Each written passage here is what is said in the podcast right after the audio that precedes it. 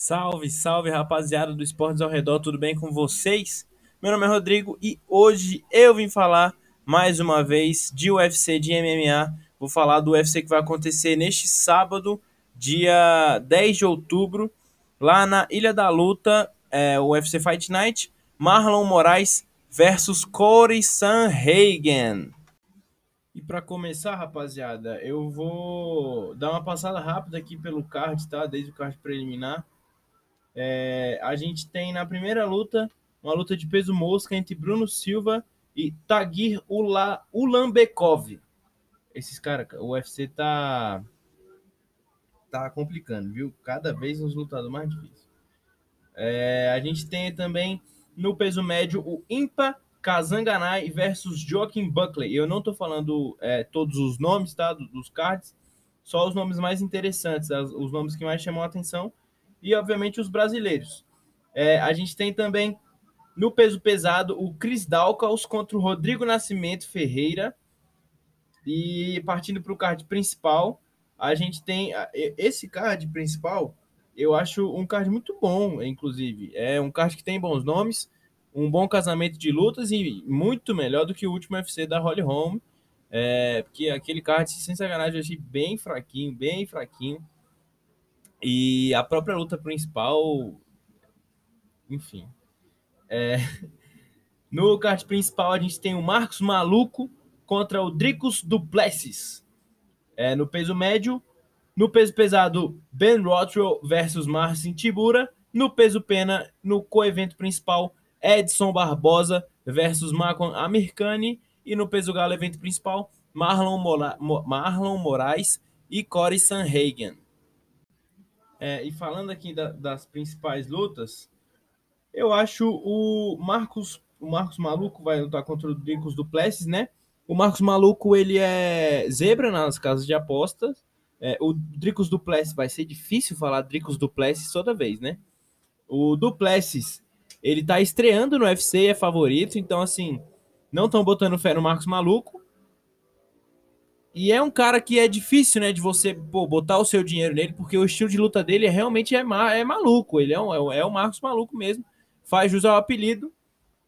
Mas eu acho que ele deve sim ganhar essa luta. É, o Ben Rotten versus o Marcin Tibura é uma luta de pesos pesados experientes, né? O Ben Rothwell é bem experiente e eu acho que ele vai levar essa luta por causa da experiência. Mas não tem como negar que é uma luta muito interessante. Enfim, luta de pesos pesados, luta clássica de pesos pesados que trocam muito e não chega ao final dos três rounds, né? Eu acho que isso já fica claro no casamento de nomes. É, Edson Barbosa e Makwan Amirkani. Cara, é uma luta muito difícil para Edson Barbosa. Ele vem de uma fase muito ruim. É, ele tem que vencer por nocaute ou finalização. Ele não pode deixar levar para o juiz, porque a gente sabe que o histórico do Edson Barbosa, meu Deus do céu, né? Ele ganhou aí pelo menos duas lutas que levaram para o juiz e deram para outros caras. E infelizmente são derrotas, contam como derrotas. Então ele vem sim de uma fase ruim mesmo. Ele, muita gente falando que ele ganhou, o próprio Dana White falando que ele ganhou. O cartel dele não mostra isso. Então ele precisa da vitória, precisa voltar é, no rumo das vitórias, né? Ele trocou de categoria, ele era peso leve, foi pro peso pena.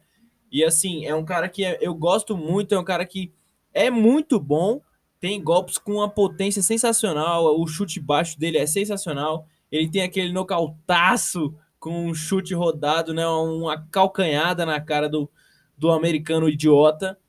É, é um cara muito empolgante, cara.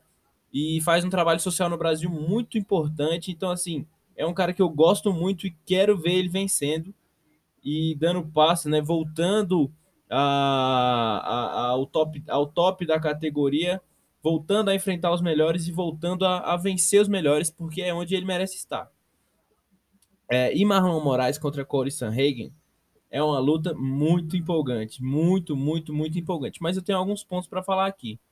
O Corey Sanhagen é favorito nas casas de aposta. Ele é favorito. Não chega nem a ser um 2 para 1, sabe? Mas é, ele é favorito. E eu tenho, eu tenho minhas dúvidas. Tudo bem, o Corey Sanhagen é maior, é, ele consegue administrar bem a distância. A gente sabe que o Marlon Moraes vai ter que mudar é, a sua estratégia um pouco para lutar contra o Corey Sanhagen, não vai poder ficar pontuando, ele vai ter que bater e sair muito, e como é uma luta de cinco rounds, ele pode cansar. Mas do mesmo jeito que ele pode cansar, o Sanhagen também pode, porque o Sanhagen nunca fez uma luta de cinco rounds, é a primeira luta de cinco rounds dele. O Marlon já fez, mas não chegou no quinto round, né? Então, é uma surpresa. E assim, tudo bem, eu entendo que o, o Corey é maior, mas se a gente for puxar pelos últimos adversários, o Corey Sanhagen vem de derrota numa finalização rápida, rápida pro Aljamain Sterling, que é um cara que o Marlon já venceu, né? Então, assim, o Marlon na categoria dos galos, cara, eu, eu acho que é um cara injustiçado, né? Porque ele ganhou do, do Aljamain Sterling, ganhou do José Aldo e não não teve a chance pelo cinturão do Peter Yan, né? Talvez timing, talvez experiência, tempo de de categoria, talvez popularidade, mas não tem como negar que dentro do octógono ele merece há muito tempo uma luta pelo título. E ele, o nível de competição que ele vem enfrentando é muito grande, muito grande.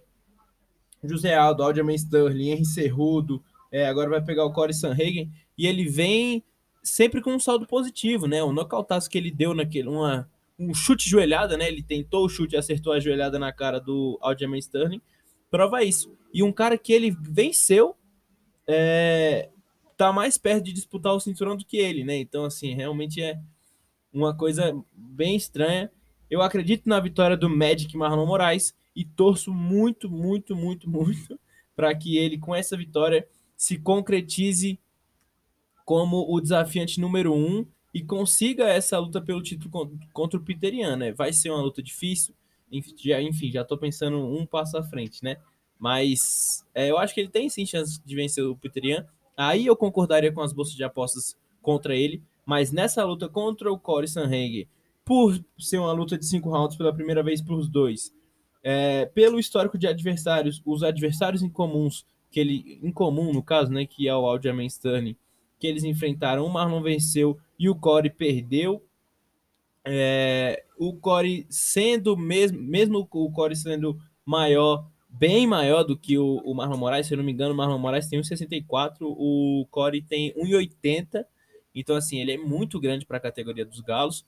Muito magro, né? Tipo, ele, ele não é um cara que corta muito peso para para a categoria dos galos, tipo, um peso leve que luta de galo. Não, ele realmente é um peso galo grande, mas é um peso galo. Então ele não, não, não desidrata, não chega tão fraco para para essa categoria. Enfim, acredito na vitória do Marlon Moraes, apostaria, sim, faria a minha fezinha no brasileiro e vamos assistir o UFC deste sábado que vai ser muito legal. É, esse hoje no caso não foi rodada dupla, foi só falando do, UFC Moraes versus Sanhagen e amanhã, rapaziada, tem o Giro Esportivo, né? Que é, é um programa, um podcast especial que eu gravo toda sexta-feira, falando o que você pode assistir no seu final de semana, né? Você, nesse tempo de pandemia, não vai sair, vai ficar em casa.